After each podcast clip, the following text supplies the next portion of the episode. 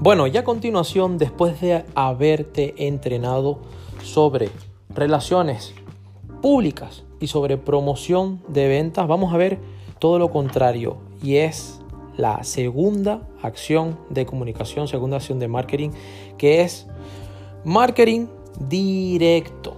Marketing directo es más personal y si por ejemplo las relaciones públicas o teníamos esa credibilidad alta, ¿verdad? Por medio de un tercero para, pues, para dar eh, buena imagen, buena actitud y, sobre todo buena imagen de marca a largo plazo, ahora vamos a utilizar esta acción de marketing, acción de comunicación llamada marketing directo.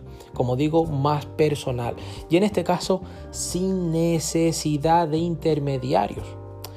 ¿Por qué? Bueno, pues para poder conseguir una respuesta directa del consumidor y hacer la venta, como bien dice la palabra, pues venta directa, venderle directamente.